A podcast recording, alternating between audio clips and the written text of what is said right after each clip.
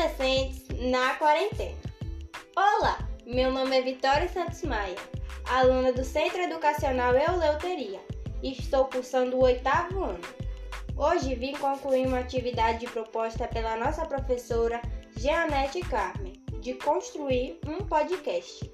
O meu tema escolhido para trabalhar foi Os Adolescentes na Quarentena, como foi dito no título. É, que momento difícil estamos vivendo.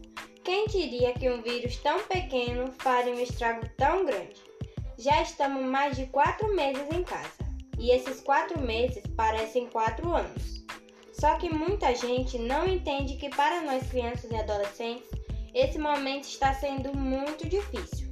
Sempre tínhamos o costume de sair para brincar, sair com os amigos, viajar, se interagir com todos e agora isso não pode acontecer. E muitos jovens já estão entrando em depressão.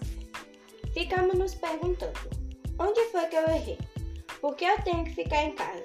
Eu cometi algum crime? E aí ficam muitas perguntas sem resposta.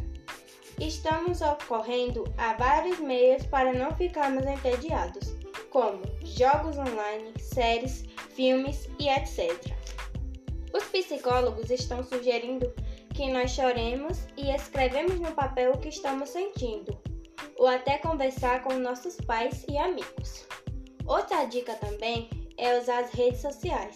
86% de nós está conectado e os aplicativos mais usados são TikTok, 1 bilhão de cadastrados só em abril. Jesus. WhatsApp, 71%. Facebook, 79%.